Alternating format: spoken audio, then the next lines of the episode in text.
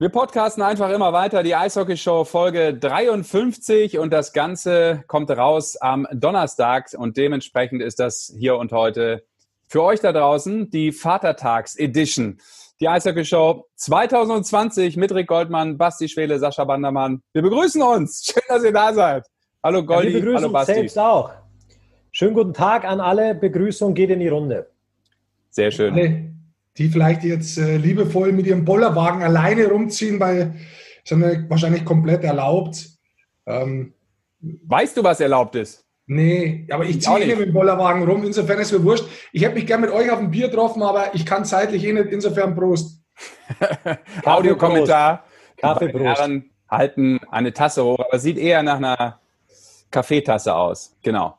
Aber man weiß nie, was drin ist. Man weiß nie, was drin ist. Ich kann dir sagen, was drin ist, wenn du rein. Na, siehst du nicht.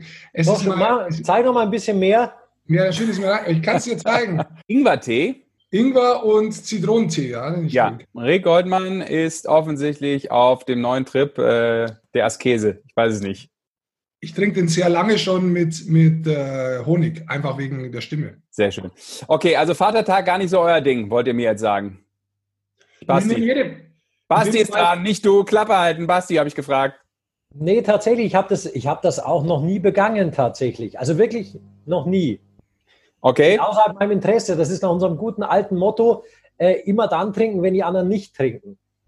Ja, apropos trinken. Ähm, ich bin letztes Jahr auch vom Trinken zum Trinken. Ich kam von der Eishockey-Weltmeisterschaft und kurz danach war der Vatertag. Und äh, da wurde ich zum ersten Mal 2019 dementsprechend äh, zu so einem Radelausflug mitgenommen. Das habe ich vorher auch noch nie gemacht. In meinen bis dato 48 äh, Lebensjahren äh, ist mir das noch nie untergekommen, hatte da auch nie irgendwie Verlangen nach, fand das immer total blöd, wenn die Männer irgendwie so äh, macho-mäßig auf Mann machen. Das fand ich so künstlich irgendwie. Vor allem das Ding ist ja Christi Himmelfahrt, also das ist ja einfach ein Kunstprodukt. Und äh, aber letztes Jahr habe ich zum ersten Mal mitgemacht und es war lustig, lustig. Aber ich bin früher nach Hause gefahren. Das heißt, du ich bist voll so. aufgesprungen und ziehst morgen auch wieder durch dann. Nee, heute. Also wenn ah, wir heute. rauskommen, ist es heute. Ja, ja, ja. nee, mache ich nicht mit. Gibt's nicht. Gibt's nicht für mich. Ich sage mal so, so viel zu dem Thema, du machst nicht mit. Ich mhm. weiß noch, wie du mich äh, letztes Jahr regelmäßig angerufen hast, nachmittags bereits aus dieser ominösen Dorfkneipe, wo ihr dann wirklich hingeradelt seid, die paar Kilometer. Und du wusstest jedes Mal nicht, dass du mich schon angerufen hast.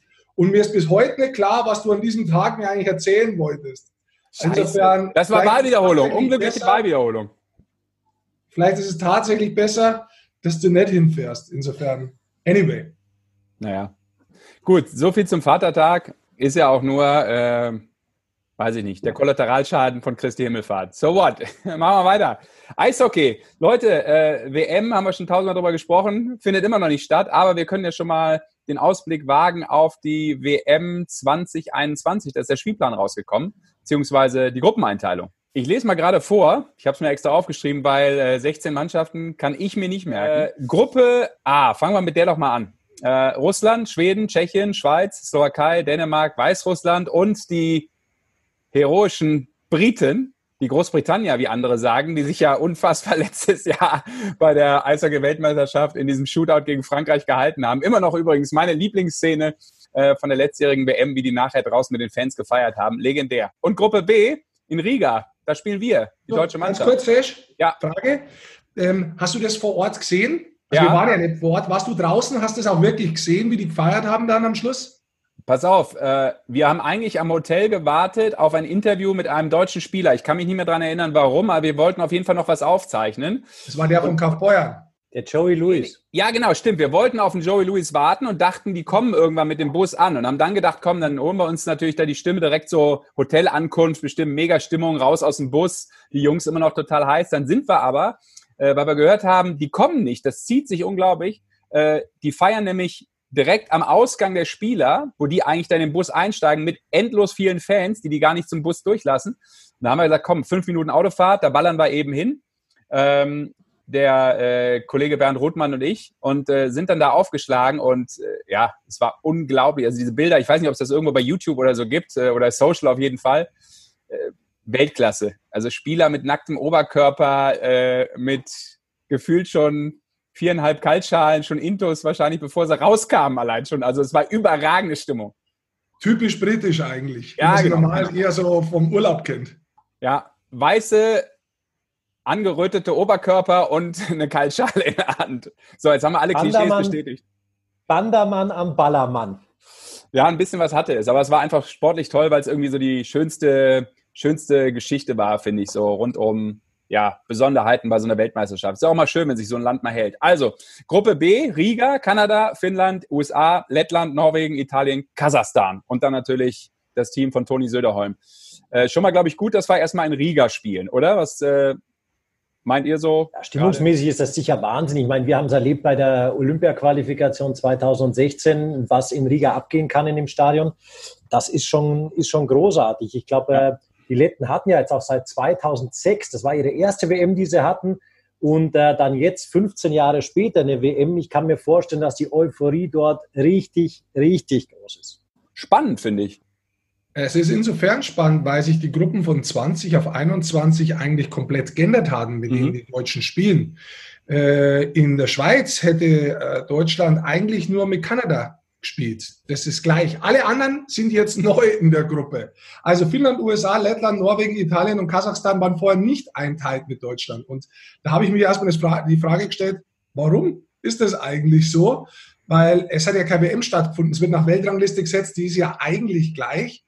Aber da muss man wissen, es hat sich ein bisschen was geändert hinten in der Weltrangliste ab Platz 13. Ähm, das hat damit zu tun gehabt, äh, soweit wir das auch vorher besprochen haben, Sesh, Mhm. mit Olympia-Qualifikationsturnieren und mit anderen. Und vorne drin hat es damit zu tun, dass man ein bisschen anders setzen kann. Also man kann sich eine Nation raussuchen, die man in eine andere Gruppe reinsetzt und damit äh, andere Nationen wieder zurückgehen, die vielleicht das Jahr davor anders gesetzt wurden. Und dementsprechend schaut die Gruppe für die deutsche Mannschaft 2021 in Riga, obwohl sie weiterhin Siebter in der Weltrangliste äh, sind, komplett anders aus, bis auf Kanada, die sind gleich. Eins noch angemerkt, äh, das fand ich ganz spannend. äh, So ist das ja auch immer bei Weltmeisterschaften mal, äh, dass du als Ausrichter ja durchaus auch mal einen Wunsch äußern darfst. Bei der IHF, dem wurde natürlich auch diesmal wieder stattgegeben, dass Russland und Kanada zum Beispiel die Gruppen getauscht haben. Es wäre wohl ursprünglich anders gewesen. Aber äh, die Weißrussen wollten das natürlich ganz gerne, dass der Russe und dementsprechend auch der russische Fan zu ihnen nach Minsk kommt, äh, weil wohl russische Staatsbürger ja visafrei nach Weißrussland einreisen dürfen und nicht irgendwie über den Schengen-Raum. Da ist es ja äh, ein bisschen problematischer. Und äh, ich glaube, das ist natürlich vor allem dann auch so eine Entscheidung für den russischen Fan, auf den sie natürlich da äh, in, in Vielzahl hoffen. Also da merkt man immer ein bisschen hin und her, wird das schon immer, auch, auch immer noch mal gewechselt. Letzt, oder in diesem Jahr wäre es ja auch so gewesen. Schweiz und Deutschland haben, glaube ich, oder war das nicht auch so? Schweiz hatte auch den Wunsch geäußert, doch den Standort zum Beispiel zu wechseln und lieber in Zürich äh, zu spielen. Also Möglichkeiten gibt's da immer. Aber lustig fand ich das bei dieser Einreisegeschichte, weil der Slogan der WM ist ja Passion, no borders. also, aber bei der Entscheidung ging es dann doch um Grenzen. Aber die Gruppe, wenn man sich anschaut, ich meine, du hast die großen Nationen drin, ähm, Kanada und Finnland. Die USA hast du ja auch schon ein paar Mal geschlagen bei Weltmeisterschaft, vor allem wenn du das sehr früh kriegst. Die Letten zu Hause, die sind echt gefährlich. Wobei man sagen muss, die Letten haben natürlich auch jetzt im Laufe der Jahre ein paar Leute, die lange dabei waren, mehr oder weniger verloren, weil sie alt sind. Ja, ähm, Die bleiben nicht die Letten. Die Norweger schwer einzuschätzen und du hast Italien und Kasachstan, das sind eigentlich Musts, die du besiegen musst. Also insofern, wenn man sich die Gruppe anschaut, klar, äh, Viertelfinale ist, glaube ich, mit der Mannschaft, mit der Deutschen, wenn sie gut ausgestattet ist, machbar. Ja. Aber ist ja auch kein, kein Entschuldige, was dazu sagen, aber ist auch kein Allein, also kein, kein Alleinläufer. Nee, so gibt es das nicht. Kein Selbstläufer. Ja, Selbstläufer. Danke. Ja. Finnland haben wir ja tatsächlich auch, äh, obwohl, obwohl die Finnen, wir sind die einzige Nation, die Finnland bei den letzten beiden Weltmeisterschaften immer schlagen konnte. Also liegen in Anführungszeichen ist von, von den Großen sicher mit eines der, der Länder, die nicht so schlecht für Deutschland eigentlich sind. Aber du sagst es auch, Rick, es kommt ja immer darauf an, welche Kaliber da zur WM reisen dürfen, können, sollen, wollen, wer alles dabei ist. Das ist schon noch weit hin. Aber ich glaube, das ist eine Gruppe und in Riga, die definitiv richtig Spaß machen kann. Also freuen wir uns auf jeden Fall schon mal drauf. Und das ist ja irgendwie so vielleicht die, der Hoffnungsschimmer für alle deutschen Eishockey-Fans oder weltweit. Äh, okay, es ist noch endlos lange hin bis zur nächsten Weltmeisterschaft, aber das war so ein bisschen dieses Signal, alte abgehakt, die neue steht sozusagen in den Startlöchern mit äh, der entsprechenden Gruppeneinteilung.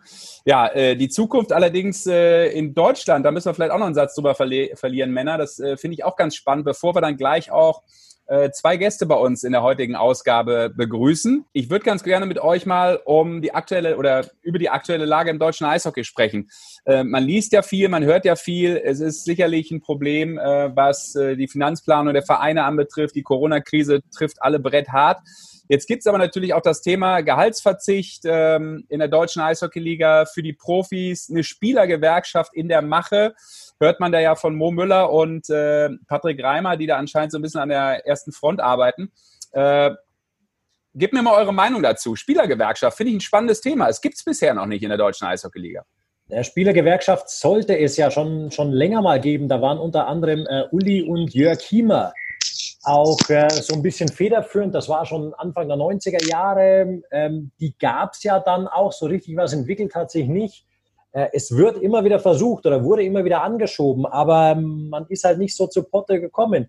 Und ähm, das ist ja auch kein Geheimnis, dass wir jetzt neue Zeiten, neue Regeln, was weiß ich, alles kriegen werden. Es macht sicher Sinn. Ich glaube, es macht Sinn, dass die Spieler auch äh, mit einer Stimme sprechen. Ich glaube, das ist eine gute Sache und ich hoffe, dass das, dass das auch klappt. Und das heißt ja auch nicht, weil es eine Spielergewerkschaft dann gibt, dass man gegeneinander arbeitet. Im Gegenteil, sondern ich glaube, es ist dann ein vernünftiges Miteinander auf Augenhöhe und ähm, du ziehst ja in deiner Firma auch alle Parteien mit ein und der Spieler ist ja jetzt kein so unwichtiger Teil in diesem ganzen Großen und deswegen glaube ich, macht eine Spielergewerkschaft durchaus Sinn. Goldi, wie ist das für dich, wenn du das so hörst? Spielergewerkschaft finde ich erstmal total interessantes Thema auch. Ähm, vielleicht kommt es auch viel, viel zu spät. Äh, ich meine, du kannst es ja aus deiner Historie auch wiedergeben als Spieler.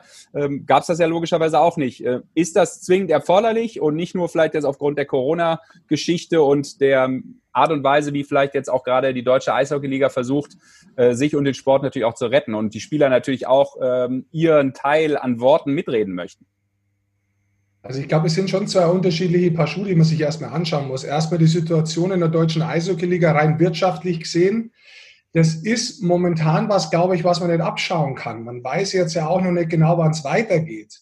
Das heißt, es ist definitiv ein Prozess, der vielleicht von mehreren Seiten begleitet werden sollte. Und dann kommen wir zum Thema Spielergewerkschaft. Wenn sowas begleitet wird, das wo so weitreichende, weitreichende, weit, weitreichendes, sage ich jetzt mal, dann finde ich es auf jeden Fall gut, dass die Spieler mit dabei sind. Also ich hätte mir das durchaus schon länger gewünscht. Ähm, ich glaube, man hat inzwischen auch von der Liga die letzten Jahre schon verstanden, die Spieler besser einzubinden. Man hat auch jetzt die Kommunikation erstmal zu den Spielern gesucht, ähm, ohne jetzt direkt auf den Gehaltsverzicht einzugehen und warum der da ist. Ich mhm. finde es aber auch gut, dass sich die Spieler erstmal zusammensetzen und sagen, hör mal zu, wir wollen auch mit einer Stimme sprechen. Ja, also ich glaube, das ist eine Idee, die wichtig ist, weil da Kommunikation in beide Richtungen fließt. Das heißt wirklich von unten vom Spieler, der vielleicht wenig Geld hat, ein Spieler, also ein junger Spieler, der reinkommt, der sagt so, hey, wie schaut es für mich persönlich aus, dass er eine Ängste hat, der Kommunikation braucht auf der einen Seite, aber auch für den Club, der eigentlich klar machen muss, hör mal zu, Leute, wenn ihr uns in einer gewissen Art und Weise entgegenkommt, kann sein, dass es uns einfach nicht mehr gibt. Und ich glaube, allein für den Austausch, egal was der Output jetzt ist, macht eine Spielergewerkschaft oder Vereinigung, so nenne ich das jetzt mal, absolut Sinn und ist, ist zielführend in meinen Augen. Wir können das ja auch nochmal vertiefen und äh, vielleicht ist es auch äh, der richtige Zeitpunkt, um unseren ersten Gast mit reinzuholen. Da können wir ja auch drüber sprechen. Aber wir sagen, und ich stelle ihn mal scharf sozusagen, äh, erstmal Hallo, ich glaube in den Garten zu Timo Bielmeier. Grüß dich. Servus, grüß euch. Hi. Ja, sehr schön. Also äh, habe ich richtig erraten. Man sieht den Baum im Hintergrund. Das ist unser Audiokommentar. Es ist ein Podcast. Die Leute können es natürlich nicht hören, äh, können es nicht sehen. Sie können es nur hören. Ähm, wo bist du gerade? Ah, ich bin gerade in Deckendorf, zu Hause in der Heimat. Äh, verbringe die Zeit im Garten an der frischen Luft ja, und versuche mich zu beschäftigen. Wie macht das äh, Pille ein Torwart äh, in der Phase, der die aktuell vorherrscht für dich auch? Ja, ich glaube, äh, ja, wir hatten ja nicht Glück, aber ich glaube, das ist äh, ziemlich spät eingetreten dann, äh, das Corona und die Saison war eigentlich dann vorbei. Wir konnten leider die Playoffs nicht spielen und äh, ja, man hat erst mal zwei Wochen Pause genossen und dann äh, heißt es ja weg von den äh, Baumaschinen und, und, und, mit der Schaufel selber schaufeln. und dann ist es das, äh, das, das, das Sommertraining. Wir haben schon ein bisschen angefangen, jetzt gerade über die Geschehnisse zu sprechen, auch Spielergewerkschaft und so weiter. Da können wir ja später vielleicht dazu kommen. Wie, wie schaut es jetzt bei dir persönlich eigentlich aus? Ich meine, du hast gerade gesagt, du bist jetzt daheim. Ähm, wie, wie läuft der Kontakt momentan mit Ingolstadt, sowohl sportlich wie auch vielleicht inhaltlich, wirtschaftlich? Uh, wir haben natürlich Kontakt, wir, wir tauschen uns uh, untereinander aus, die Spieler. Und uh, ja, es ist natürlich, wir stehen natürlich vor einer Mammutaufgabe für die Spieler und, und die EL, sage ich mal, oder die Vereine. Und dann hoffentlich finden wir da eine gesunde Lösung, sage ich mal. Philipp, heute ist herausgekommen schon mal der, der WM-Spielplan, den haben wir auch gerade angesprochen, für 21, äh, für die nächste hoffentlich stattfindende WM. Inwieweit beschäftigst du dich gerade überhaupt mit Eishockey? Ist das ein Thema? Hast du das überhaupt mitbekommen? Du hast da selber auch äh, bei drei Weltmeisterschaften mitgespielt, hast da Uli Silber 18 auch geholt. Äh, ist das weiter ein Thema, dass du so Nationalmannschaft trotzdem weiter verfolgst alles? Ja, auf alle Fälle. Ich glaube, keiner will irgendwie das deutsche Eishockey kaputt machen. Ich glaube, äh, der Sturmi hat die letzten Jahre richtig was aufgebaut und der Toni macht es weiter. Und ich glaube, wir sind auf einem sehr guten Weg beim deutschen Eishockey. Und äh, ja, wie gesagt, ich glaube, wichtig ist, dass wir da alle am selben Strang ziehen. Und äh, eine Weltmeisterschaft, äh, die ist jedes Jahr im Eishockey und äh, dann im Fernsehen verfolgt und ist natürlich äh, nicht so toll, wenn jetzt äh, solche Events nicht stattfinden. Sagen. Alle an einem Strang ziehen, das ist ein schönes Stichwort vielleicht für euer Meisterschaft 2014. ähm, ist ja auch was, das wohl noch gar nicht so lang äh, vorbei war vom, vom Jahrestag. Wir haben einen Köppi gehabt zu dem Zeitpunkt, äh, der sich immer noch freut wie ein Schnitzel. Äh, ich habe versucht, beim Köppi rauszuhören, was in der Mannschaft passiert ist, dass ein ja, ich würde jetzt nicht sagen verhasster Haufen, aber sagen wir mal so, ein Haufen, der sich ähm, über weite Strecken der Saison nicht wirklich mochte, der nicht so gut zurechtkommen ist, am Schluss so eine Einheit hat und dann auch so feiert, diese Meisterschaft. Was ist da passiert? Kannst du dich noch daran erinnern, so im Nachhinein? Ja, auf alle Fälle. Es war meine einzigste Meisterschaft und jetzt auch äh, die erste von Ingolstadt, sage ich mal. Das ist dann immer was Besonderes. Der Köppi hatte das Glück mit, mit Hannover schon, äh, das erste Mal in Vereinsgeschichte eine Meisterschaft zu gewinnen. Der wusste schon, wie man feiert. Äh, der hat es uns dann auch äh, gut beigebracht, sage ich mal. Aber ja, in der Mannschaft, das war zwei Klassengesellschaft am Anfang und dann äh, irgendwann hat man sich zusammengerauft und hat gesagt, so geht's nicht weiter, man, so kann es nicht weitergehen, so äh, sitzen wir, wenn die Saison vorbei ist, im Urlaub und äh, ja, ich glaube, dann hat jeder kapiert, um was es geht und äh, ich glaube, man hat einfach gesehen, dass wenn man zusammenhält, wenn man zusammen äh, am gleichen Strang zieht, äh, was man alles erreichen kann, äh, auch mit, äh, sage ich jetzt mal, klar war Talent da, aber äh, einfach als Teamgeist, was, was man erreichen kann. Und das ist nicht nur im Eishockey so, das ist äh, im normalen Leben so, im normalen Beruf so. Und äh, ich glaube, einfach wenn man dran glaubt, wenn man ein Ziel vor Augen hat, dann ist alles möglich. Das wisst ihr selber als ehemalige Haudegen. Eine Geschichte, vielleicht kannst du dir auflösen, wie der Köppi da noch erzählt hat, dieser legendäre Besen vom Sunny. Und du bist ja immer noch in Ingolstadt. Steht der noch in irgendeiner Ecke, mit dem da kurz rausgefegt wurde und dann wurde alles anders? Ich muss ganz ehrlich sagen, ich habe bis die drei, vier Jahre nach der Meisterschaft habe ich immer noch Gänsehaut bekommen, wo ich in, in Augsburg in die Kabine rein bin, nach dem äh, Katastrophenspiel. Und da stand tatsächlich, tatsächlich der Besen noch. Aber ich habe es immer so gesehen, ja, der soll da stehen bleiben. Der, der, ich habe es immer so gesehen, der, der soll da stehen bleiben, weil der hat uns damals Glück gebracht. Und äh, äh, ich weiß nicht, ob er immer noch da steht, aber äh, die Versuchung war natürlich da, den mitzunehmen, aber wir, wir wollen ja den Augsburgern keinen kein Besen klauen. war das mal kurz, hast du mal kurz nachgedacht, den Besen wirklich mitzunehmen und in irgendwelche Trophäen Ja, auf alle Fälle. Ja. Am liebsten äh, äh, wäre ich rausgeritten damit, auf dem Besen. Wie eine Hexe, weggeflogen. Bibi Blocksberg Pielmeier, sehr schön. Äh, nee, ja, das war verrückt. Aber mei, das ist äh, natürlich, äh, brauchst du auch Glück, da brauchen wir nicht reden. Das ist so ein Run, wie wir damals hatten in den Playoffs, das äh, passiert nicht so oft. Und äh, ja, ich bin einfach nur ja, stolz und glücklich, dass ich Teil der Mannschaft sein durfte, weil äh, das war jetzt nicht eine Meisterschaft, wo man äh, in die Saison reingeht und sagt, wir gehören da vorne rein. Und klar, ich glaube, von jedem Eishockeyspieler, Sportler soll, soll das Ziel sein, eine Meisterschaft zu gewinnen. Aber dann so, äh, wir wussten ja nicht mal, wie wir feiern äh, sollten, weil wir wussten ja gar nicht, äh, werden wir jetzt Meister oder sitzen wir gleich da und für uns bricht eine Welt zusammen in, in Köln. Und ja, äh, Gott, Mannschaft sei Dank, Eishockey Gott sei Dank haben wir das gezogen. Bitte, jetzt muss man sagen, natürlich, du hast es eh schon gesagt, der Köppi hat es euch gezeigt, wie man feiert. Ich kann mich erinnern, der Bayerische Rundfunk hat was übertragen und der Köppi ist im Cabrio drin gesessen und ihr habt den Teil kaputt gemacht. Und dann sagt er, ich glaube, der Tobi Bannersoll war es, ist gekommen und hat gesagt, so, und wie war die Feierlichkeit? Der Köppi sagt, keine Stimme mehr gehabt. Wie ich das ja, gesehen TV habe. Total war ja. TV Total hat es geschafft. Da muss erst mal hinkommen. Richtig. Und der Tobi Bannersoll hat auch noch nachgefragt und der Köppi hat es nochmal versucht. ja, das war äh, eigentlich ärgerlich, dass es mein erstes DL-Jahr war, äh, weil ich halt, weil ich mich ein bisschen zurückgehalten habe beim Feiern. Äh, hast ja bei den erfahrenen Hasen gesehen, wie die gefeiert haben, aber äh, hoffentlich passiert es nochmal. du hast es vorher gerade angesprochen, ähm, das würde mich noch interessieren. Wenn man das merkt selber, ähm, dass man auf einmal in so einen Strudel reinkommt, wo man immer erfolgreicher wird, wenn man zusammenarbeitet. Und das sagen ja oft auch Trainer und GMs, die eine Mannschaft zusammenstellen, wir brauchen jemanden, der mal was gewonnen hat.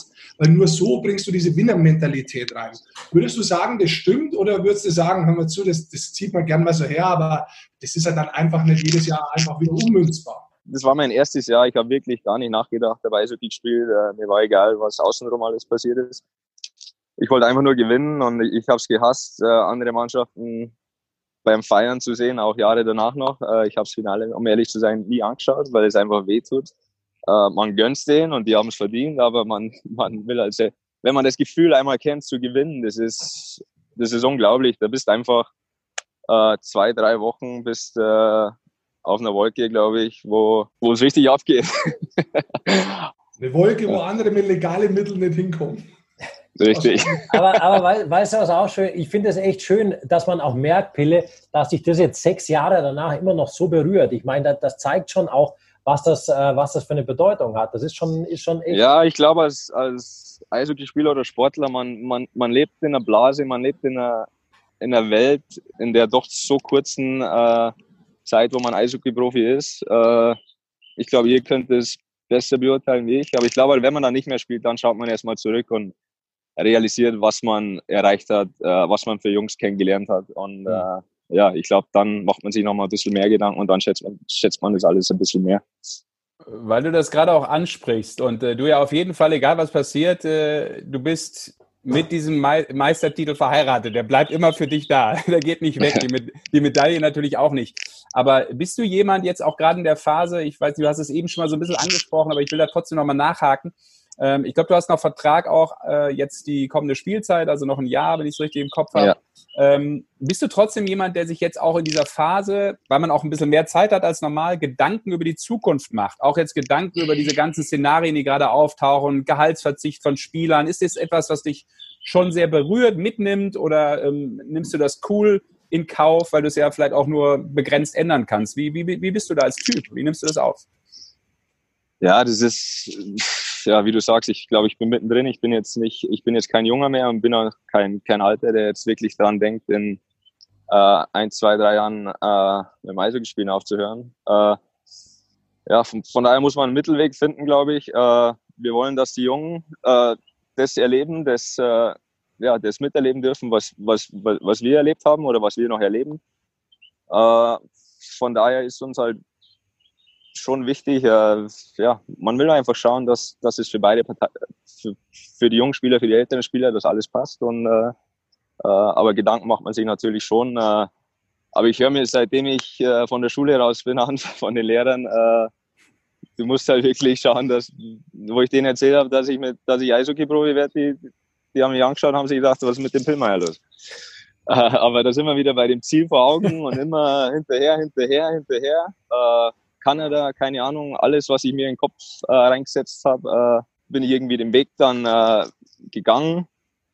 Manchmal hat es funktioniert, manchmal nicht, aber ich glaube, es gehört auch dazu, dass man ab und zu mal auf, auf die Fresse fällt, Entschuldigung, aber äh, und das macht einen dann nur stärker. Und ich glaube, wer im Eishockey äh, ehrgeizig ist und wer gewinnen will, wer, wer, wer weiß, was er will, der glaube ich hat auch dann äh, nach seiner Zeit im Eishockey gute Karten, weil man einfach in der Ehrgeiz da ist und wenn man was erreichen will, dann ist es egal, ob ich jetzt als Schreiner einen Schrank baue und das ist dann mein Meistertitel oder ob ich jetzt äh, äh, eine Meisterschaft gewinne. Weißt? Das ist, ich glaube, wenn der, wenn der Ehrgeiz da ist, dann, äh, dann, dann wird jeder irgendwann mal äh, nach dem Eishockey auch gut dastehen. Und ich habe schon in meinem Kopf, dass, äh, klar, man hört als in Deutschland als junger Eishockeyspieler hört man nur äh, in der Schule, äh, willst du das wirklich machen und bla bla bla. Und ja, äh, das ist eine schöne Zeit für 15, 20 Jahre und dann äh, geht ein neuer Abschnitt los. Ja. Du kennst das ja, Pille, der alte Spruch, wenn nichts wird, wird, wird. Und wer dann immer noch nichts gelernt hat, der geht zum Fernsehen zum Beispiel. Jetzt weißt du, wie, warum wir da sind, wo wir sind, ja? ja nee. Ich lasse euch den Job. Pille, du, lass uns noch mal ganz kurz reden äh, von dieser Meisterschaft und insgesamt die Situation bei Ingolstadt. Ähm, wie glaubst du, habt ihr euch, bist ja relativ lange in Ingolstadt schon, hast du es ja, wie du es angesprochen hast, gleich im ersten Jahr von der Meisterschaft gesehen, wie es läuft? Jetzt die letzten Jahre waren, würde ich persönlich sagen, mal seid ihr besser da gestanden, mal was mehr durchwachsen. Ähm, wie siehst du die Situation und wie seid ihr aufgestellt in Ingolstadt, auch jetzt bezüglich der Krise? Was meinst du? Ja, ich glaube, Ingolstadt macht äh, eine sehr gute Arbeit, was, äh, was der Sport und alles dann äh, rundum Man fühlt sich wohl als Spieler. Ich bin da jetzt äh, sieben Jahre, äh, gehe jetzt in meine achte Saison, hoffentlich im August, September. Und dann, äh, ich glaube, in Ingolstadt hat man alles. Ist jetzt kein äh, ganz großer Verein, aber man fühlt sich wohl, man wird äh, gut behandelt und äh, ja, das ist, äh, man hat zwei Eisflächen, man hat eigentlich alles vor der Haustür und äh, ja, das ist äh, schon ein Pluspunkt, würde ich sagen. Wenn sowas dann auch noch eineinhalb Stunden von meiner Heimat zu Hause ist, ist das schon gut und äh, die machen einen guten Job mit Spieler. Ich glaube, beim Fabio Wagner sieht man es, der, mit dem habe ich in Landshut schon gespielt. Der spielt jetzt in, äh, ist in Ingolstadt, jetzt äh, wird immer mehr zur Führungsperson, äh, sage ich mal, äh, genommen. Und ja, ich glaube, das sieht man schon, dass man auch mit, mit Spielern im Umkreis und äh, was aufbauen will. Und ja, ich glaube, äh, wenn man sieben Jahre beim Verein ist, dann geht man auch durch Höhen und Tiefen. Und es gibt mal Jahre, wo es nicht so toll ist. Aber ich glaube, dass die Zukunft in Ingolstadt eigentlich schon, äh, ja, dass das äh, immer besser wird, auch mit jungen Spielern. Ein jungen, Thema, deutschen, jungen deutschen Spielern, ja. Ein Thema, das ich noch gerne angesprochen hätte, weil ich ja so, so ein bisschen immer schon zur Nationalmannschaft hin tendiere, auch äh, Pille, um da vielleicht auch nochmal hinzukommen. Ähm, der Toni hat jetzt auch einen interessanten Satz gesagt. Er hat gesagt, wir haben echt mittlerweile die Spieler, die immer noch mehr wollen. Du warst bei, bei großen Erfolgen dabei. Du warst unter Sturmi dabei. Du äh, hast äh, Silber in Pyeongchang geholt. Äh, fährt der Toni das genau weiter? Bist du auf dem Trichter, dass du sagst, hey, wir müssen uns vor niemandem mehr verstecken? Plus dieser Fakt, dass man die Nationalmannschaft, nachdem sie ja eigentlich gar nicht gespielt hat, jetzt in diesem Jahr schon brutal vermisst?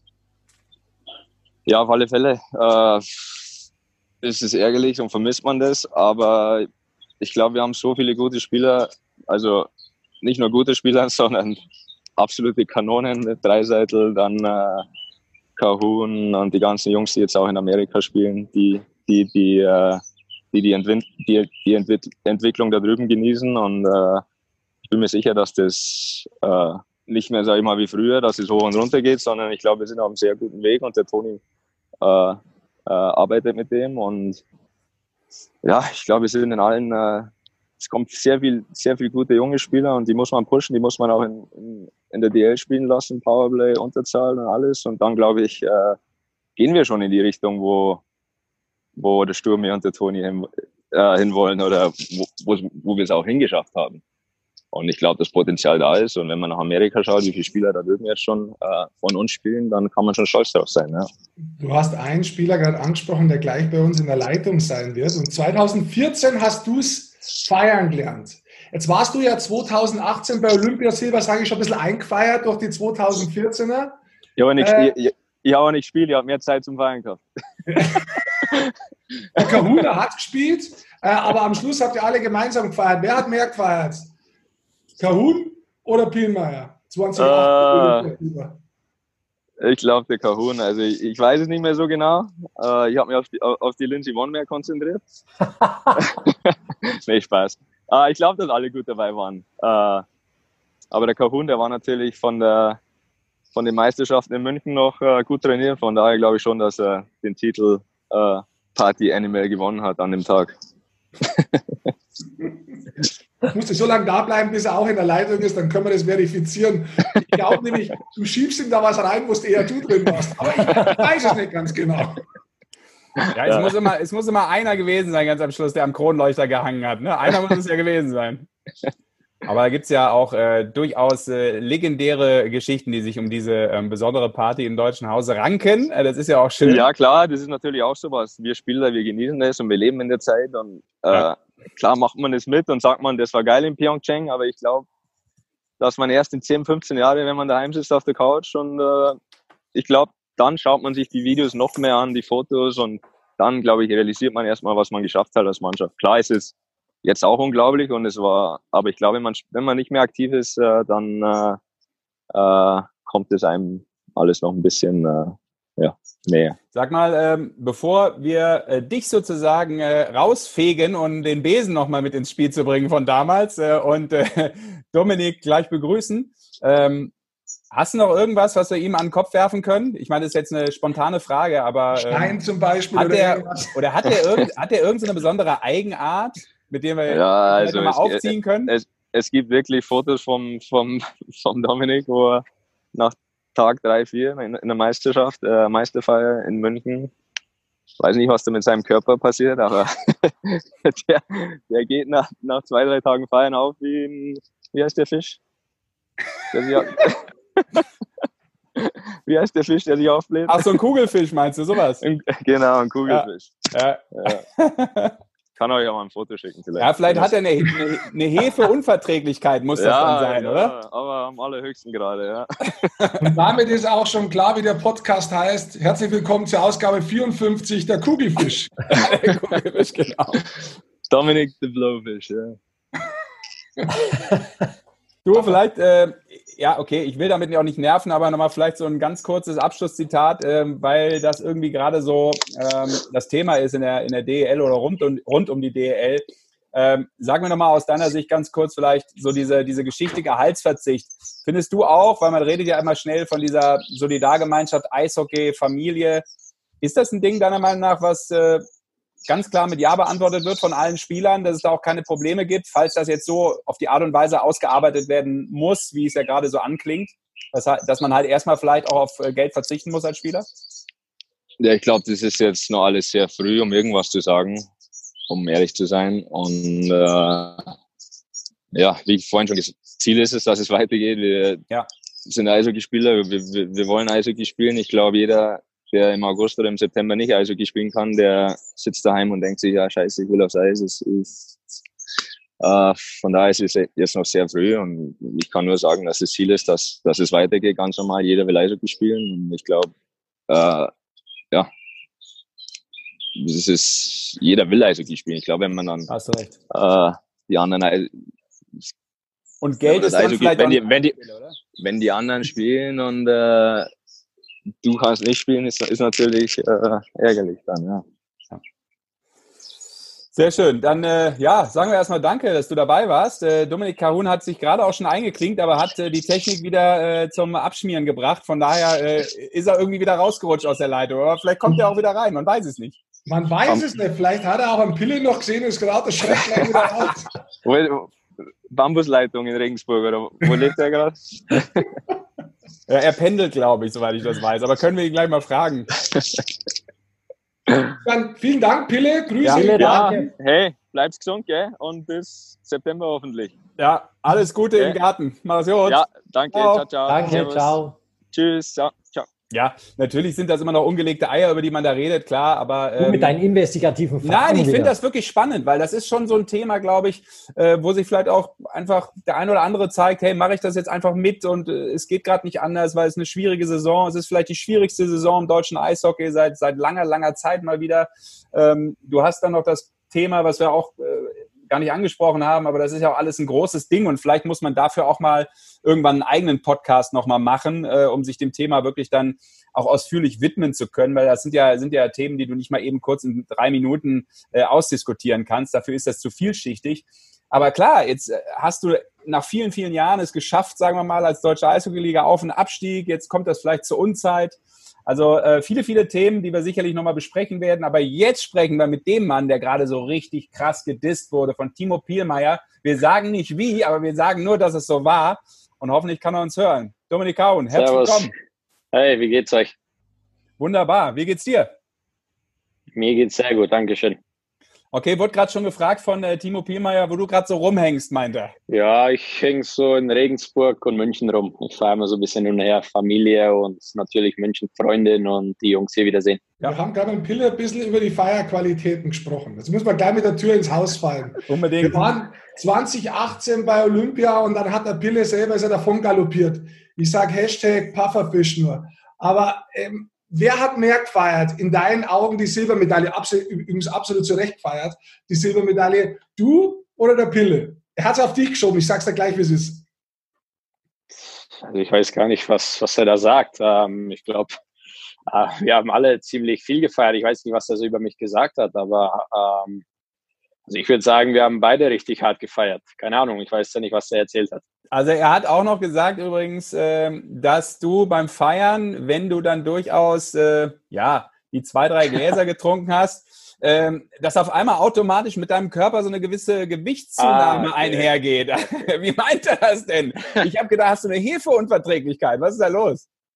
Nee, jetzt weiß ich, was er meint. Ähm, es gab damals von meiner ersten Meister oder unserer ersten Meisterschaft in München ähm, gab es ein Bild in der WhatsApp-Gruppe äh, und da sah ich ein bisschen angeschwollen aus dem Gesicht. Und ja, das ist dann natürlich überall rumgegangen und ja, jetzt immer, wenn wir ein bisschen trinken, dann äh, SpongeBob nennt er mich meistens. Vielleicht hat er das auch erwähnt.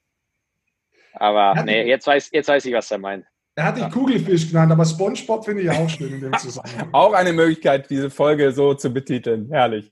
Sehr schön, die Geschichten. Großartig. So, lass uns mit Dominik da auch mal ein bisschen ernsthaft unterhalten, oder nicht? Doch, komm. Doch. Drei Minuten. Das war doch ernsthaft bisher. Ach so, ja gut, dann, dann verfallen wir natürlich ins, äh, ins Triviale oder wohin auch immer. Ja. Hat jemand noch was? du, Dominik, ganz im Ernst, ähm, also nicht im Ernst, aber trotzdem, Inwieweit hast du jetzt mitbekommen schon mal, weil in der NHL ja, in der DL gibt es Nachrichten, in der NHL gibt es Nachrichten, ähm, dass man ja daran interessiert ist, tatsächlich den Spielbetrieb fortzusetzen an zwei oder drei Standorten mit vielen Spielen an einem Tag und vielen Mannschaften, die da hintereinander praktisch äh, vom Fließband wegspielen irgendwie. Ähm, gibt es da schon wieder Kontakt nach Buffalo? Was hast du da schon mitbekommen? Oder ist das äh, einfach hinter den Kulissen und ihr Spieler lest erstmal auch nur? Ja, ich würde sagen, es ist mehr hinter den Kulissen. Also in Buff mit Buffalo ist man eigentlich jede Woche in Kontakt äh, mit den Konditionstrainern, mit den Physios, mit den Ärzten. Dadurch, dass man sozusagen noch unter Vertrag ist oder dass man nicht weiß, wie es weitergeht, äh, müssen die immer anrufen und Bescheid fragen, ähm, was ich so mache, äh, ob es mir gut geht, ob ich gesund bin, ob mein Körper, ob alles passt. Und der Fitnesstrainer natürlich ähm, schickt uns auch einen Plan oder fragt nach, was ich jetzt die letzten Tage gemacht habe. Aber was das Spielen angeht, bekommt man natürlich immer so mit. Ähm, es wird viel geredet, viele verschiedene Situationen wurden schon ähm, erwähnt, ob es weitergeht oder ob man mit den Playoffs anfängt. Und ja, jetzt momentan ist es natürlich so, ich glaube, da wisst ihr alle Bescheid, dass sie wollen, dass man mit einer größeren Playoffs anfängt, äh, mit 24 Team-Playoffs. Und ja, das war auch das Letzte, was ich so gehört habe. Weil du es gerade ansprichst, 24, ihr seid ligaweit auf dem 25. Platz aktuell. Es soll der Durchschnitt aber ähm, genommen werden. Weißt du schon, ob es dich oder Buffalo wirklich trifft, dass ihr mitspielen dürft? Oder ist das momentan auch bloß eine Zahl, die mit den acht Standorten einfach so rumschwirrt momentan und weiß noch nichts Genaues? Boah, nee, das ist eine gute Frage. Also da weiß ich gar nicht Bescheid. Ähm, ich habe es jetzt auch nur, ich habe mal nachgeschaut, wo es 24 Team hieß. Habe ich natürlich die Conference angeschaut und da waren wir natürlich 13., also 25. Ähm, aber wenn die jetzt irgendeinen Durchschnitt nehmen würden, ähm, weiß ich ganz ehrlich nicht. Erzähl doch mal, wie die Saison insgesamt für dich war. Also jetzt müssen wir mal ganz kurz vielleicht zurückgehen. Ähm, du warst letztes Jahr in Chicago, dann ist es nach Pittsburgh gegangen. Ich glaube, wenn man so sagt, Pittsburgh hat ein bisschen dauert, bis du voll ankommen bist, dann warst du voll da und dann hat es geheißen Buffalo. Fass das doch mal selber zusammen, wie das für dich so war. Ja, ähm, war auch so, absolut. Ähm, Pittsburgh war natürlich äh, nochmal ganz was anderes wie Chicago am Anfang. Es hatte Ähnlichkeiten in dem Sinne von den Superstars natürlich. Als ich ankam, habe ich äh, nur, äh, nur Gino und Sid angeschaut, äh, was die so machen, habe sie beobachtet. Es war natürlich in Chicago mit Taves und Kane. Ja, und dann ging es natürlich los. Ähm, es war ein bisschen anders. Ähm, wie du gesagt hast, hat, es hat ein bisschen gedauert, bis ich endlich ankam. Und ja, dann habe ich zu meinem Spiel gefunden und ähm, ich denke, ich habe auch ganz gut gespielt, habe meine Leistung gebracht, die man erwartet hat. Und ja, dann in der Trade Deadline ähm, wurde, glaube ich, zehn Minuten vor Schluss von der Deadline dann nach Buffalo getradet. Ist das, weil du gerade gesagt hast, ich muss kurz einhaken, weil du Gino und Sid gesagt hast. Ich meine, äh, Michael und Crosby, also der, der normale Eishockey-Fan hat das ja, hat das ja äh, drauf, logischerweise. Aber ist das auch für dich irgendwann cool gewesen, dass du sagst, hey Gino, hey Sid?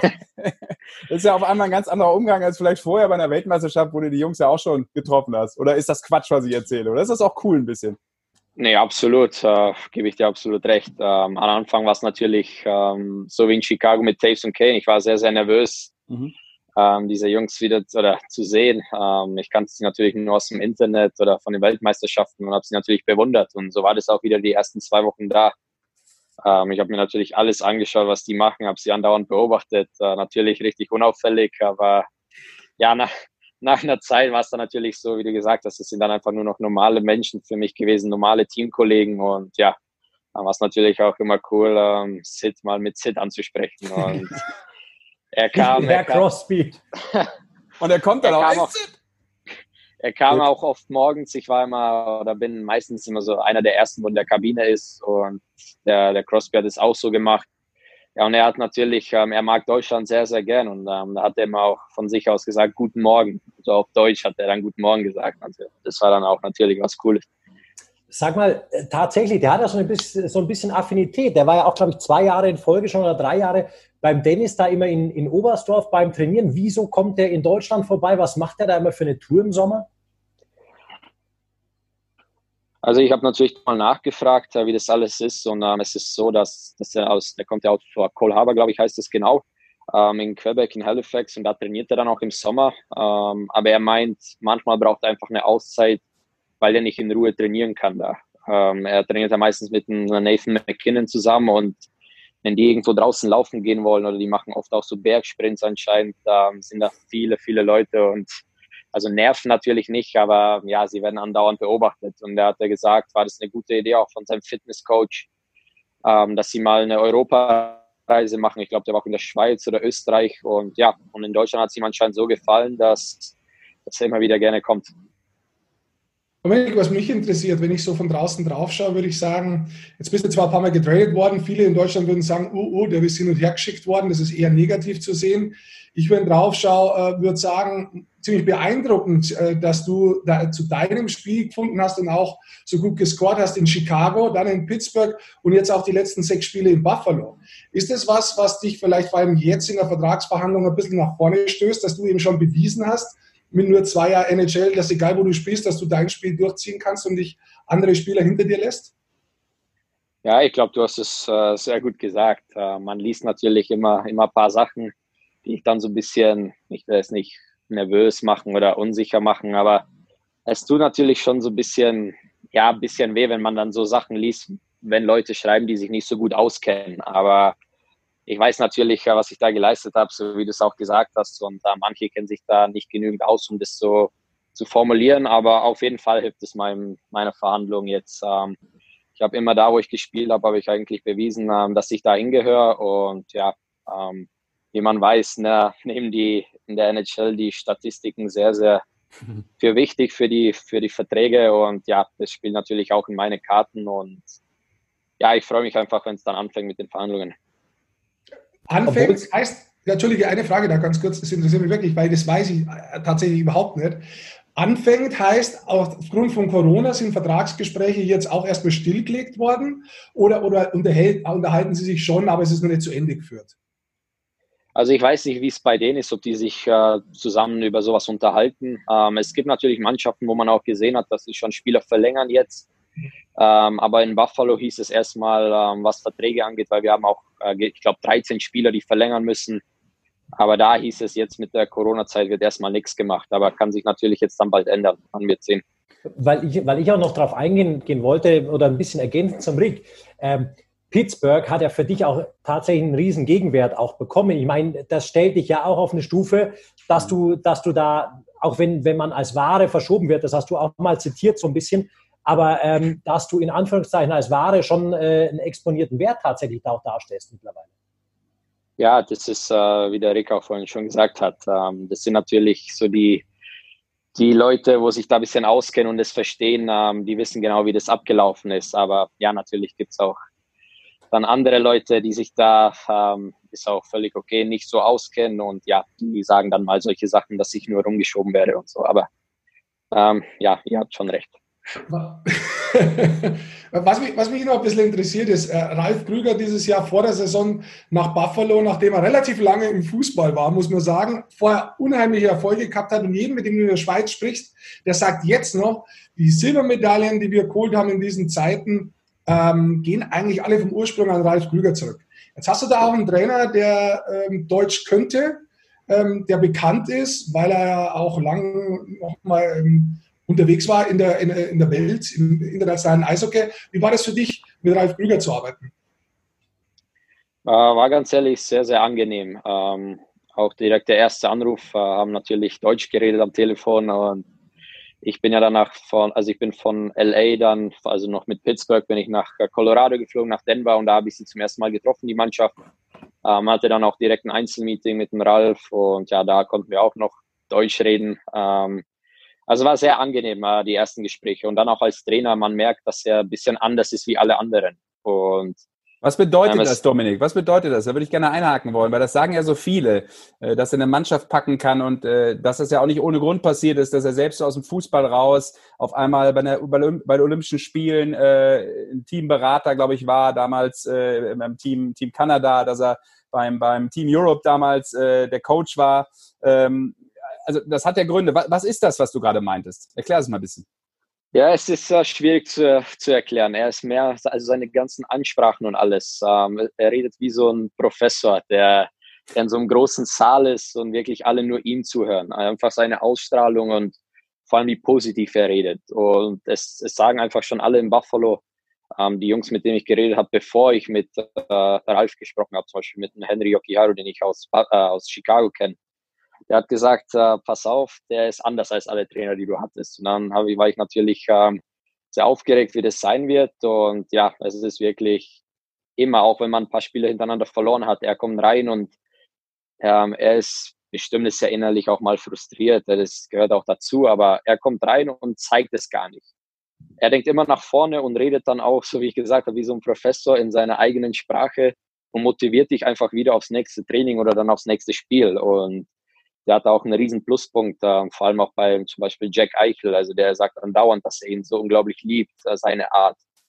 Und ja, ähm, ich hoffe, dass, äh, dass es so weitergehen wird und dass wir auch bald Erfolg haben werden. Jetzt wäre noch, vielleicht mal kurz weg von der NHL, jetzt wäre eigentlich noch WM gewesen. Theoretisch, wenn alles so blieben wäre, wärst du ein Kandidat für die WM-Mannschaft gewesen, weil ihr wahrscheinlich die Playoffs nicht erreicht hättet. Ähm, wie war das letztes Jahr für dich? Jetzt hast du ja ähm, äh, zwei Bundestrainer schon kennengelernt. Markus Sturm, Toni Söder. Mit Toni Söder hast du selber noch gespielt in München. Wie war das für dich, so die erste WM äh, mit ihm zu haben als Cheftrainer? Ja, am Anfang war es natürlich ein bisschen komisch, kann man auch ganz ehrlich sagen. Ähm, wie du gesagt hast, ich habe ja noch mal mein erstes Jahr oder meine erste Meisterschaft in München, wo Toni seine letzte Karriere-Saison war, habe ich mit dem einen Powerplay und in einer Reihe alles gespielt. Also, und dann ist er der Nationaltrainer. Also war das was Komisches, aber auch besonders. Unsere Beziehung natürlich ähm, war schon immer ziemlich gut, auch als Mitspieler. Und ja, ich denke, dass er auch einen guten Job gemacht hat. Ähm, er kennt sich natürlich in, er war ein schlauer Spieler, deswegen ähm, weiß er auch, wie er mit Spielern umgehen soll. Ähm, er hat auch natürlich selber sehr, sehr viel Erfahrung als Verteidiger ähm, gesammelt. Das kann er dann natürlich auch an die Jungen weitergeben. Und auch im Powerplayer hat, hat er immer gespielt. Also da hat er uns auch helfen können. Also allgemein hat er einen sehr, sehr guten Job gemacht, denke ich. Das Letzte, was mich noch interessiert, ähm, ist, was ich sehr beeindruckend gefunden habe. Du bist zurückgekommen, du bist jetzt eigentlich mehr oder weniger in Nordamerika drüben, wo du dein Geld verdienst. Dann kommt die Corona-Krise, du kommst zurück und ähm, dann versuchst du einfach weiter zu sammeln mit dem Geld. Du hast eine große äh, Hilfsaktion gemacht im ambulanten Kinderhospiz in München, über 20.000 Euro eingesammelt, davon selber über 6.000 geben. Magst du ein bisschen erzählen, wie die Aktion zustande gekommen ist und warum sie so erfolgreich war? Ja, also ich wollte ja schon, das habe ich schon öfters gesagt, ich wollte schon immer mal sowas machen und ich fand jetzt einfach, dass jetzt der perfekte Zeitpunkt wäre. Ähm, wir hatten ja alle nicht so viel zu tun und da habe ich überlegt, was ich jetzt machen sollte und dann dachte ich mir, ja, komm, dann machst du es jetzt erstmal. Ähm, ich habe äh, natürlich Kontakte gebraucht, weil ich da nicht so viel alleine kannte. Und dann habe ich ähm, bei der Andrea vom DEB mal angerufen, ob sie vielleicht jemand kennen oder ob sie da nachhaken könnten. Und ja, dann haben sie mir ein paar, paar Beispiele geschickt und äh, ich habe mich dann fürs AKM äh, München entschieden, ähm, weil ich einfach schon immer was mit Kindern machen wollte oder Kindern, denen es einfach nicht gut geht oder kranken Kindern. Und ja, so ist es dann entstanden und hat mich natürlich auch riesig gefreut, dass da so viele Leute mitgemacht haben. Sehr löblich. Und wir wären auch noch fast zusammengekommen. Ja, ich weiß schon. Leider ein bisschen zu spät, aber nächstes Mal. Genau. Ihr versteht ihr versteht es gerade nicht, sorry, ich muss es erklären. Ich wollte ja. beim Dominik da auch noch was äh, dazu machen, da war die Aktion aber leider schon beendet. Ja, du kommst oft zu spät im Leben. Solltest, ja, äh, so nicht Gedanken drüber machen. So ist es. Trotzdem, ich finde es eine super Aktion, vor allem ja. immer wieder, dass Spieler, ähm, die auch noch jung sind und nicht als Spieler, die älter sind, die dann anfangen und sehr lange bei Clubs spielen, dass sie dann was für ihre Stadt machen, sondern die einfach jung sind, äh, was machen. Das ist einfach so ein bisschen über den Teller anschauen, das finde ich unheimlich sympathisch und coole Aktion. Ja, Dankeschön. Thumbs up von uns, absolut. Äh, danke dafür. Und ja, ähm, Danke auch für deine Zeit, Dominik. Und ganz kurz, gerne. bevor ich es vergesse, es ist ja nicht so, als wenn äh, der Kollege Pielmeier irgendwie nur die fiesen Geschichten eben erzählt hätte, bevor du drin warst. Er hat übrigens auch gesagt, wir haben ja absolut Kanonen im deutschen Eishockey. Leon Dreiseitel und Dominik Kahun kamst, du kamst als Zweiter sofort vor, als deutsche Kanone im Eishockey. Also ähm, das muss ich jetzt. Ja, weil, er, weil, er wusste, weil er wusste, dass ich danach komme, oder? das wusste er tatsächlich noch nicht, glaube ich. Ah, okay. Bis dahin wusste er es tatsächlich noch nicht. Stimmt, das okay. hat er vorher getan bestätigt die Aussage, genau. Das andere haben wir nur aus ihm rauskitzelt ein bisschen, weil wir dich ein bisschen ärgern wollten. Das machen wir immer so zu Beginn unserer Gäste. Wir, wir, wir, prüfen sie einfach auf mentale Toughness. Und äh, das ja, sehr gut. sagen. Na, damit kann ich noch leben. Alles gut, danke. Sehr schön, dann äh, danke für die Zeit, alles Gute, auch beim Pendeln zwischen deinen zwei Cities und äh, Family und Freunde und was weiß ich. Äh, dementsprechend äh, hoffentlich äh, sehen wir dich bald äh, nochmal in der NHL, wenn es dann hoffentlich da zumindest auch wieder weitergeht. Alles klar, ja, vielen Dank. Ganz genau. Danke dir, Dominik. Madiot. Also, ciao. Bleib gesund. Ciao, ciao. Ja, finde ich gut. Äh, habt ihr auch gerade nochmal gesagt, finde ich auch total wichtig. Und oft ist das ja auch was, äh, wenn man mal mit sowas anfängt, äh, wie mit so einer Charity-Geschichte, ähm, da entstehen manchmal richtig große Dinge auch draus. Finde ich gut. Also da kann es nicht zu wenige geben, die das machen. Ganz genau. Ja, Leute, weniger machen ist vielleicht das nächste äh, Stichwort, Sesh. Äh, Riesenübergang. Ja, du musst alles nehmen, was du kriegst. Und dass du nicht zu spät kommst, so wie ich sonst, musste halt diese kleinen Fitzelchen beim Zuhören aufnehmen. Ähm, es wäre ja tatsächlich jetzt die Eishockey-Saison wirklich beendet nach diesem Wochenende, weil es wäre WM-Finale am Sonntag. Das heißt, auch wir treten ein bisschen kürzer. Kurz. Wer, wer hättet ihr glaubt, dass, jetzt wissen wir natürlich den Kader hinten und vorne, das ist eine total dämliche Frage, aber für das bin ich auch ein bisschen bekannt vielleicht. Wer hätte dir glaubt, dass dieses Jahr im Finale gestanden wäre bei der Weltmeisterschaft? Also erstmal finde ich, bist du nicht bekannt für dämliche Fragen, maximal für dämliche Grammatik, aber ähm, Basti, komm, tipp du raus. Ich muss da als erster raustippen. Ja, ja. Also, ja da muss ich, da muss ich ein bisschen. Durcheinander ist eh wurscht. Ja, ich, ich hau ein bisschen raus. Ich glaube, die, die Schweiz, die haben sich sehr viel vorgenommen. Ich glaube, dass der Druck bei der Heim-EM trotzdem nicht ganz fürs Finale gereicht hätte. Aber ich könnte mir vorstellen, dass die ich glaube an zwei Überraschungsteams. Ich glaube, dass Deutschland und die Schweiz vielleicht im, ins Halbfinale, einer von beiden oder beide ins Halbfinale äh, gekommen wären. Ich denke da einfach mal total positiv. Ich glaube aber im Finale hätten dieses Jahr gestanden, boah, da habe ich mich echt noch gar nicht damit beschäftigt tatsächlich. Ich glaube, dass äh, Tschechien eine gute Rolle gespielt hätte. Ich tippe mal wieder auf Tschechien, weil die so lange äh, gar nichts mehr geholt haben äh, Tschechien und Schweden. Wir hätten das Finale ausgespielt, meine Meinung. Okay. Ich hätte jetzt Russland, Schweden gesagt, aber Tschechien ist übrigens spannend, weil das habe ich äh, bei dir erst mitbekommen hier auf unserem Sportfuzzi-Account bei äh, 5 plus Spieldauer. Ich hatte das auch gar nicht mehr so auf dem Schirm, dass Tschechien so lange keine Medaille mehr geholt hat. Ja, das ist ja ewig Jahre, her. 2012 oder was? Wahnsinn. Krass, ja. ja, ja. Äh, hätte ich gedacht, dass es gar nicht so lange her ist. Aber gut, wie dem auch sei. Also, äh, kürzer treten, Bogoldi. Wolltest du das gerade sagen oder nee, Basti wollte es sagen? Du hast es aber noch nicht formuliert. Nee, Rick wollte ja noch ähm, ja, sagen, wen er ins Finale gehievt hätte. Ich habe euch gefragt, weil ich es nicht weiß. Ja, wissen tue ich es auch immer noch nicht übrigens. Nee, aber ist, ich, hab, ich war, ist ja auch ist schwierig, wer da gewesen wäre. Aber ich befürchte fast, dass der Schweden wieder recht weit kommen werden. Ja. Aber du musst diesen, diesen Podcast auch nicht künstlich mit dummen Fragen in die Länge ziehen, muss man auch mal klar sagen. Ja, gut, dann komm, dann sag doch, dass wir bloß noch alle zwei Wochen jetzt kommen. Achso, sorry. Ja, okay. Die Hard Facts. Genau, wir sind auch alte Männer. Und jetzt kurz am Vatertag haben wir eh keine uh. Power mehr. Also nur noch, nur noch im Zwei-Wochen-Rhythmus, Basti, oder was willst du sagen? Ja, genau, das wollte ich sagen, aber du sagst es besser als ich. Nein, auf keinen Fall. Aber du kannst ja vielleicht noch sagen, wo man das erfahren kann, wenn die nächste Folge kommt. Ja, alle zwei Wochen halt ab jetzt. Immer ja, wo? Donnerstag immer gleich. Ihr könnt uns natürlich bei Instagram folgen, da werden wir es auch nochmal rausposaunen. Aber leichter ist es für euch, wenn ihr den Podcast einfach abonniert. Weil wenn ihr ihn abonniert, seht ihr automatisch, dass alle zwei Wochen so ein neues, schönes Podcastchen hochploppt, das man sich dann schön durchs Öhrchen reinziehen kann. Und dementsprechend ist das wahrscheinlich der leichteste Weg. Aber für alle, die gut rechnen können, ist es so, dass ab jetzt alle zwei Wochen ist. Und ich schaue auf meine große Tafel. Wenn der jetzt rauskommt am 21. 5. dann kommt der nächste im Juni. Am 4. Super, also freuen wir uns. Also alle News wie immer äh, von uns natürlich auch äh, auf den Social Media Accounts oder in eurem Briefkasten. Dementsprechend freuen wir uns, wenn ihr dann wieder dabei seid im Juni. Ja, hören wir, hören wir uns aber trotzdem zwischendurch mal, oder? Oder wollt ihr jetzt auch unsere interne Kommunikation bis Juni einstellen? Also die läuft ja eigentlich die ganze Woche immer nie. Und wenn dann doch komplett wird in dieser Gruppe, die mich echt kaputt macht, also das muss ich auch mal sagen. Also insofern weiß ich nicht, ob ich es nicht ein bisschen einstelle, muss ich sagen. Ich treffe euch lieber wieder real, als wie hier in dieser digitalen Kacke. Das okay. ist absolut richtig. Rick wollte eigentlich nur sagen, dass wir in dieser Dreierkonstellation natürlich auch eine WhatsApp-Gruppe haben, ähm, weil das muss ja alles äh, besprochen werden und äh, meistens wird nichts besprochen in dieser Gruppe und deshalb kann man durchaus auch mal den Kopf verlieren. Dem kann ich nur beipflichten. Ich werde die Gruppe gleich äh, für immer löschen. Alles klar. Also wir sehen uns im Juni. Danke fürs Zuhören. Macht's gut da draußen. Servus. Ciao, ciao.